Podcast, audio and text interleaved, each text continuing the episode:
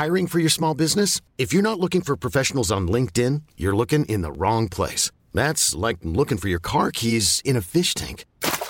LinkedIn helps you hire professionals you can't find anywhere else, even those who aren't actively searching for a new job but might be open to the perfect role. In a given month, over 70% of LinkedIn users don't even visit other leading job sites. So start looking in the right place. With LinkedIn, you can hire professionals like a professional. Post your free job on linkedin.com slash achieve today. Salut, c'est Victoire Tuaillon. Ces derniers mois, avec mon équipe, on a travaillé sur une série exceptionnelle. Ça s'appelle 20 milieux sous ma chair. L'autrice, Caroline Potier, a exhumé des cassettes audio qu'elle enregistrait pour sa meilleure amie lorsqu'elles étaient ados et qu'elle traversait l'enfer, les violences que lui infligeait son père. À partir de son histoire, Caroline Potier, devenue journaliste, a mené l'enquête. Comment on pourrait éradiquer l'inceste? C'est beau, c'est intelligent, c'est bouleversant, et je pèse mes mots, c'est d'utilité publique. Pour continuer à sortir de l'océan du déni, écoutez 20 milieux sous ma chair, dans le cœur sur la table.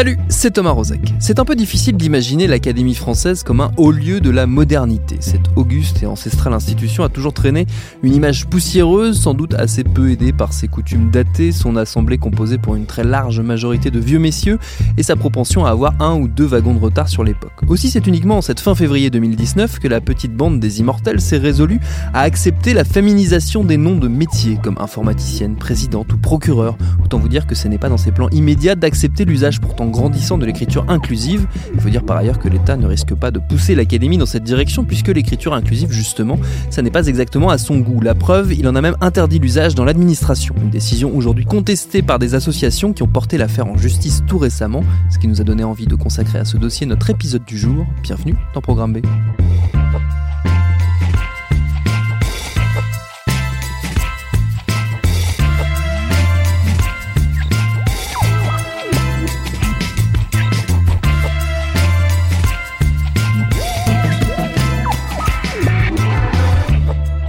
Avant toute chose, un peu d'explication concrète pour qu'on sache vraiment de quoi on parle. L'écriture inclusive, dans les faits, ça ressemble à quoi? Moi, j'ai pas eu besoin de chercher bien loin la réponse, puisqu'il se trouve que chez Binge Audio, on l'utilise notamment dans nos productions écrites, dans les textes qui accompagnent nos podcasts. C'est ma camarade Camille Regache qui s'en occupe au quotidien, et je lui ai donc demandé de m'expliquer quelle forme tout ça prenait dans son boulot.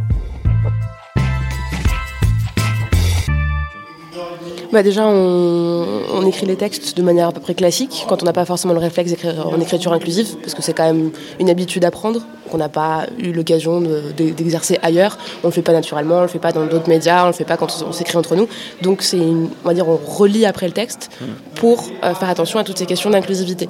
Ça passe par euh, réfléchir à, aux termes qui sont, par exemple, au masculin qu'on pourrait passer au neutre, comme par exemple les droits de l'homme, les droits humains. Donc ça veut faire attention à ça. Ça faire attention à féminiser tous les termes, les titres par exemple. Nous on dit pas auteur, on dit autrice. Et tous ces titres-là, en fait, faire attention à ce qu'ils soient bien féminisés. Et ça passe ensuite par le point médian. Le point médian, c'est une des manières possibles par la ponctuation de euh, visibiliser le féminin à l'écrit. Euh, il y a différentes manières de, de marquer le féminin. Peut-être vous avez déjà vu marquer avec des, des, E majuscules, avec des parenthèses, avec des barres obliques, avec des tirets. Nous, on a choisi de faire du point médian. Le point médian, c'est une ponctuation qui n'est pas utilisée ailleurs que pour faire de l'écriture inclusive. C'est un point en fait qui n'est pas sur la ligne euh, oui. d'écriture, qui est un peu en, qui vole, on va dire, entre les deux lettres. Et pour faire ce point médian, il y a une commande particulière sur l'ordinateur qui permet de le faire. Donc c'est pas compliqué, c'est juste une habitude à, à prendre. Oui. Pourquoi on a choisi le point médian? C'est parce que c'est justement la ponctuation qui n'est pas utilisée ailleurs et qui, est, euh, qui fluidifie aussi la lecture et qui est la plus adaptée pour ce cadre particulier d'écriture inclusive. En tout cas, voilà. Il y a plein de manières de le faire, il n'y a pas une règle, il n'y a pas une bonne conduite pour le faire. Nous, on a choisi de faire du point médian et c'est un peu ce qui est en train de se, se dessiner au fur et à mesure là, des mois, des années de discussion autour de comment on, on fait une bonne écriture inclusive. De plus en plus de personnes utilisent le point médian. Voilà, en tout cas, nous, c'est ce qu'on fait. Par exemple, euh, dans. Alors, attends, qu'est-ce que je peux prendre comme texte? Là, par exemple, c'est un, un, un, des derniers épisodes de Kif Taras. Euh le podcast de Rocaille Diallo et Lee, euh, qui est sur les Césars. Je vois que, par exemple, le terme nommé, qui est le terme qu'on emploie pour les gens qui peuvent potentiellement recevoir un prix, est écrit nommé et point médian E. C'est ça, parce que du coup, ça contracte en fait les nommés au masculin et nommés au féminin. Donc on marque le E du féminin entre deux points médians. Et comme c'est au pluriel, on rajoute un point médian après le E de la féminisation pour mettre la marque du pluriel, Mm. le S. Voilà, et ça peut se mettre à peu près partout. Là, par exemple, dans ce texte-là, on a mis meilleur réalisateur, réalisatrice, en écrivant meilleur avec R, point médian E, et réalisateur, point médian, trice, réalisateur, réalisatrice. Comme on le dirait à l'oral, voilà, pour réalisateur, réalisatrice, sauf que là, ça le contracte en un seul mot. On pour- on- parfois, on écrit aussi en mettant les deux mots, toutes et tous. Parfois, on le met en point médian. Les deux sont valables tant que la féminisation, elle est visible.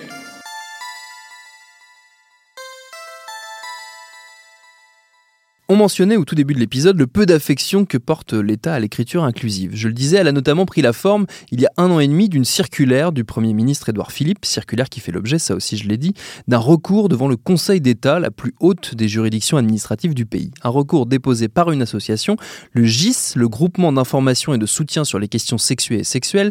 Il a été plaidé le 18 février, la décision sera rendue dans quelques semaines et ce recours, il a été rédigé à six mains par le professeur de droit Benjamin Moron-Puech et les avocats Mila Et Benjamin Pichot. On a invité ce dernier à venir nous expliquer leur position. Je dis nous parce qu'on l'a reçu à deux avec ma camarade Victoire Toyon. Salut Victoire. Salut Thomas. Et avec lui, on a voulu remonter à l'origine du problème. Oui, je lui ai demandé ce qui, en novembre 2017, avait justifié la décision du Premier ministre de prendre cette circulaire interdisant l'écriture inclusive. Il y a eu un moment de crispation sur l'écriture inclusive et sur le point médian en particulier lorsqu'un manuel scolaire a été publié euh, qui utilisait justement l'écriture avec le point médian.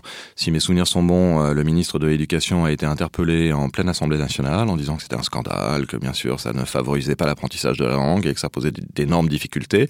Et donc le Premier ministre, pour essayer de mettre un terme à ces débats et contenir le débat politique, a fait le choix d'interdire l'écriture avec le point médian. Et donc de de l'interdire juste dans les actes administratifs. Alors, il l'interdit bien sûr dans les actes administratifs, mais c'est déjà énorme parce qu'en réalité, il l'interdit non seulement dans les actes administratifs, mais il l'interdit dans l'administration et il l'interdit aussi au journal officiel. Euh, on connaît la, le poids en France de tout ce qui est administratif, de tout ce qui est public et politique. Donc, faire disparaître le point médian de tout ce qui émane du public de près ou de loin, c'est en réalité le faire disparaître du langage. Il y a- plusieurs problèmes avec cette circulaire, mais il y a, on va dire, une, une difficulté supplémentaire, c'est qu'elle va quelque part dans le bon sens, parce qu'elle appuie la féminisation euh, des noms, elle incite à féminiser les noms donc, et à donc aller vers plus d'inclusion euh, dans les textes, mais tout en excluant totalement l'écriture inclusive. Vous avez hésité à, à attaquer euh, cette circulaire justement parce que quelque part, elle allait quand même dans le bon sens, elle faisait un pas dans le bon sens. Vous avez tout à fait raison. On a longuement hésité, on en a parlé, parce qu'elle va dans le bon sens, mais elle va dans le bon sens avec des mauvais moyens, et en réalité, ce sens positif dans lequel elle va n'est jamais appliqué.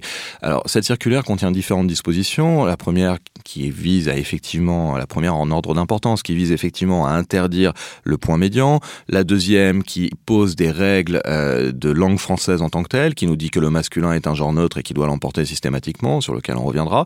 Et puis un ensemble de dispositions effectivement qui visent à la féminisation des fonctions euh, et à la féminisation de, enfin pas à la féminisation, mais à la à la nécessité de rappeler aussi le caractère féminin de certains actes qui sont publiés euh, dans le journal officiel. Par exemple, quand il y a une vacance de poste, on doit dire la candidate et le candidat.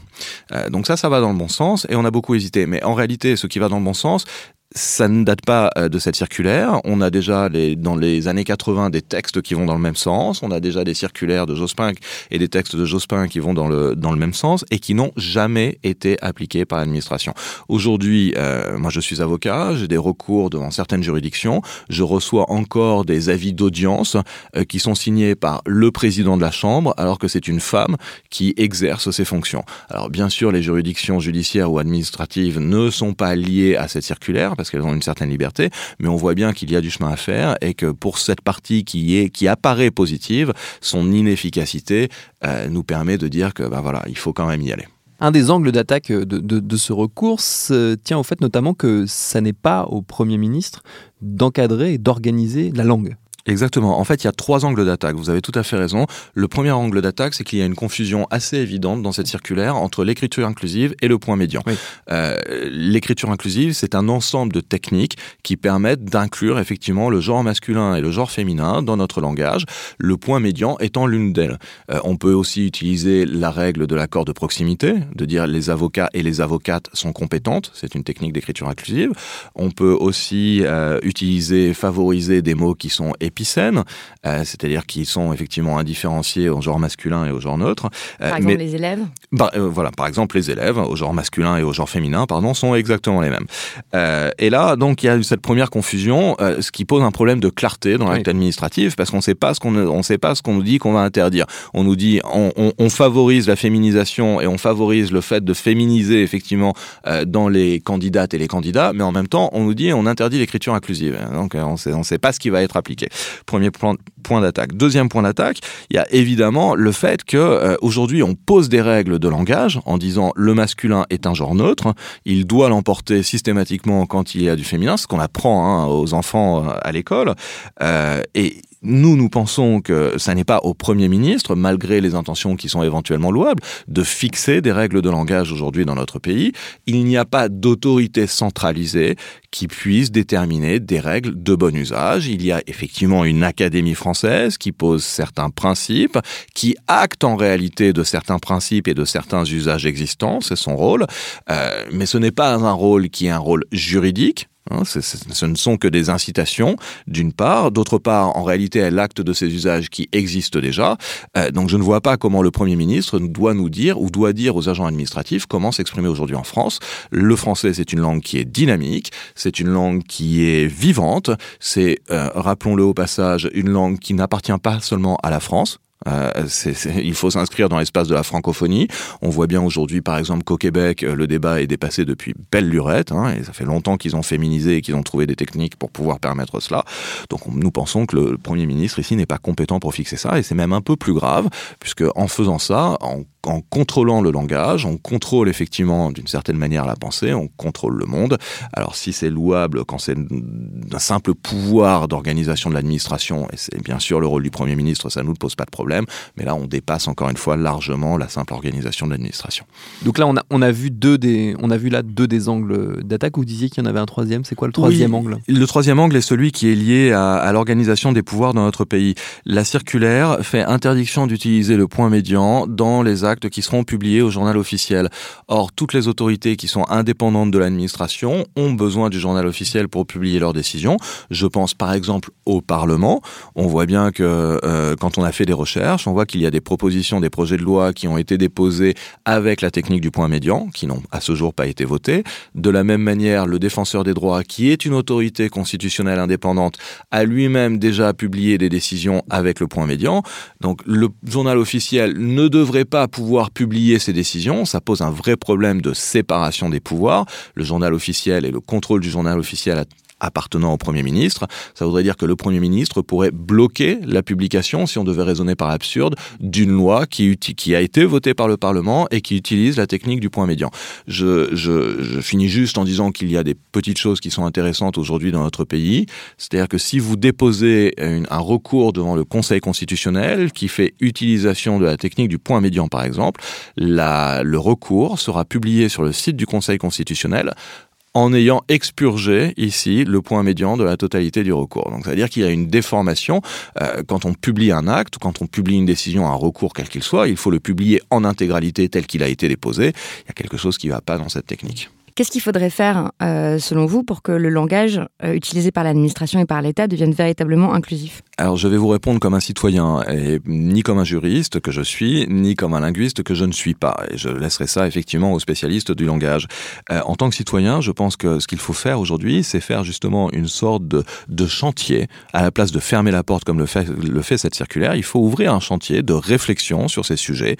Et comme l'a fait l'Académie hier, en proposant et en imposant, en réalité, je pense que ce serait le le rôle de l'administration d'avoir, et du Premier ministre donc, d'avoir une volonté ferme euh, et irrévocable de féminiser systématiquement euh, les fonctions euh, lorsqu'elles sont euh, lorsqu'elles appartiennent aux lorsqu'elles sont euh, exercées pardon par des femmes.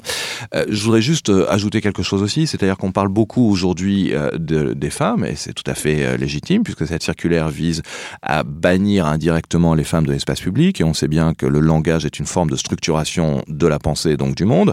Donc si on les bannit du langage, on les bannit du, du monde d'une certaine manière. mais il y a aussi des personnes qui ne se reconnaissent pas dans cette binarité masculin ou féminin. Il y a des personnes qui ne qui ont une identité de genre qui n'est ni féminine ni masculine, et que si on utilise des techniques d'écriture inclusive telles que les candidates et les candidats, euh, ben, elles pourront se sentir, ou ils pourront se sentir exclus, euh, eux et elles aussi, euh, et que l'écriture inclusive pourrait être une des techniques, selon ce que j'ai compris de ce qu'elle nous disait ou de ce qu'il nous disait, l'une des techniques qui permettrait justement de se sentir inclus. Il y a d'autres techniques, hein, justement, je pense à la grammaire d'Alferaz en particulier, qui permettent de trouver de nouveaux prénoms euh, qui sont euh, qui sont épicènes, de dire yel par exemple, euh, qui sont ni masculins ni féminins et qui sont fondés sur la l'histoire de la langue et qui ne sont absolument pas aberrants quant à, quant à leur utilisation quotidienne. Donc on pourrait réfléchir à ce type de chantier. Juste deux petites mises en contexte. Quand vous dites l'Académie française, hier, a décidé de féminiser certaines fonctions, c'est parce que longtemps, ils ont refusé, par exemple, de dire rectrice euh, comme féminin de recteur, en, leur, en disant que ça faisait penser à rectal, je crois, et que ça les... C'est ce que disait un académicien, effectivement, et c'est ce qui est sorti apparemment de, de la décision du, du, de pas de la décision du, de l'article de journal. Euh, c'est même en réalité un peu différent. C'est que c'est l'Académie française qui a décidé justement de supprimer les femmes du langage euh, au XVIIe siècle. C'est-à-dire que c'est une décision complètement arbitraire de certains académiciens qui Mm. disaient que lorsqu'il y a des, un, un genre masculin et un genre féminin, c'est le genre noble qui devait l'emporter systématiquement dans la langue. Là où le français, par tradition et en venant du latin en particulier, d'après ce que je crois comprendre de ce que nous disent nos amis linguistes, euh, utilisait, euh, favorisait plus précisément l'accord de proximité euh, dans, le- dans le langage. Donc Et il y a une disait, euh, autrice euh, très naturellement au XVIIe siècle, ça se disait en fait, avant que l'Académie décide d'interdire ce mot-là. Et les linguistes vous diront bien sûr que la féminisation de certaines professions a été acceptée depuis très longtemps lorsque cette désignation est péjorative ou lorsque la catégorie socio-professionnelle est assez peu élevée. Euh, ça n'a posé problème à personne à une époque où les femmes qui étaient euh, sur scène avaient une réputation effectivement de légèreté de parler d'une actrice. Mais une autrice, on le- on ne pouvait pas le dire. Alors qu'on voit bien que auteur, acteur, euh, actrice, auto- autrice, il y a un facteur, parallèle factrice, par facteur, factrice, ça ne Mm. pose aucune difficulté. Aujourd'hui, effectivement, bon, alors, parlons de ma profession, hein, le métier d'avocat qui commence à être beaucoup plus largement ouvert qu'auparavant. On n'a pas trop de difficultés à parler d'avocate. Euh, en, revanche, une présidente de juridiction, ce sera un peu plus difficile. On va dire Madame le Président, on va pas dire Madame la Présidente, pas naturellement, il y aura encore des débats. Euh, oui, et la deuxième petite mise en contexte, c'est que euh, cette chercheuse qui, cherche à inventer un nouveau langage qui soit véritablement inclusif s'appelle Alferads. On va vous mettre les coordonnées sur le site de Binge Audio. Et puis, si je peux me permettre, ce n'est pas tellement qu'elle invente, c'est qu'elle propose une évolution. C'est-à-dire que ça ne vient pas de nulle part, justement. Derrière toutes ces, toutes ces questions de, de langage, il y a une problématique euh, qui est encore plus vaste et encore plus, on va dire, euh, polémique que quelque part. C'est une problématique de liberté d'expression. C'est ce qui ressort, en tout cas, du, du, recours que nous, on a pu lire, euh, que vous avez euh, déposé auprès du Conseil d'État. Bien sûr, euh, on peut imaginer que certaines autorités administratives et certains agents administratifs euh, soient bloqués dans leur modalité d'expression du fait de cette circulaire. Euh, si je suis président d'université, euh, je suis titulaire en tant qu'universitaire d'une manière générale d'une liberté absolue, euh, on me recommande de ne pas utiliser la, technique du point médian. Si je suis universitaire et que j'ai envie d'enseigner avec la technique du point médian, euh, donc je, suis normalement libre de mon enseignement, complètement libre de mon enseignement, sous réserve bien sûr de, de, l'injure raciste, de, l'incitation à la haine.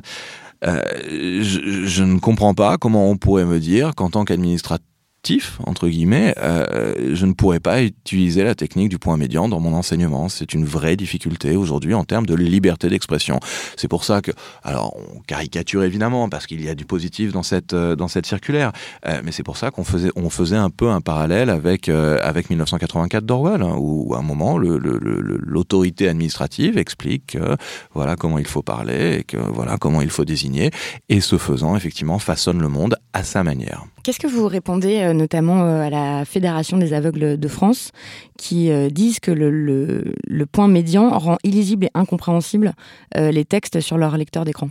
Je leur dirais deux choses. La première chose, c'est que on parle ici d'un langage administratif, pas du langage commun, et que dans un langage administratif, euh, il est déjà assez indigeste en quelque sorte en tant que tel. Euh, par-delà le, par-delà cette, sorte de, de, de, blague, euh, il faut répondre la même chose que les personnes qui disent qu'il y a des enfants qui sont dyslexiques, par exemple, et que ça pose des difficultés d'inclure systématiquement des points. C'est tout à fait entendable et c'est tout à fait légitime.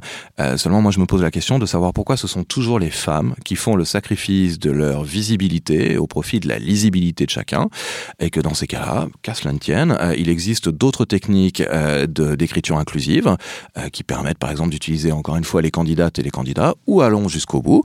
Eh si ça pose une vraie difficulté, féminisons systématiquement. Disons que le féminin pourrait être un genre neutre et que nous utilisons systématiquement le terme de candidate, par exemple, quand il y a des hommes et des femmes.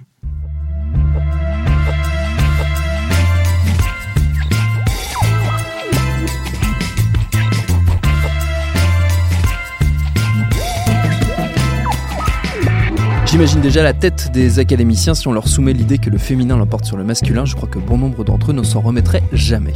Par ailleurs, un petit truc perso, euh, moi j'utilise le point médian un peu partout, même dans mes textos euh, perso. Donc euh, je vais vous mettre un petit tuto tout simple dans la description de cet épisode, comme ça vous aussi vous pourrez l'utiliser. Merci à Camille Regache et à Benjamin Pichot pour leur réponse. Un grand merci à ma camarade Victoire Tuaillon d'avoir mené cet épisode avec moi. Programme B, c'est un podcast de Binge Audio préparé par Lauren Bess, réalisé par Vincent Hiver. Abonnez-vous sur votre appli de podcast préféré pour ne manquer aucun de nos épisodes. Facebook, Twitter et consorts pour nous interpeller. Programme B à binge.audio pour nous écrire. Et à demain pour un nouvel épisode.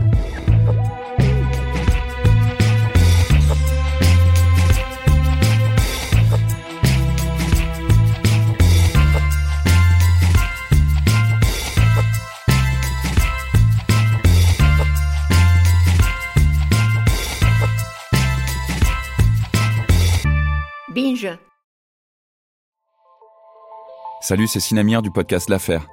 En 2016, je suis monté sur un bateau de sauvetage en Méditerranée et ce que j'y ai vu n'a pas changé. En tout, depuis 10 ans, on compte même près de 30 000 morts sur cette mer. Alors, dans le naufrage, notre nouvelle enquête, j'ai voulu raconter un cas concret.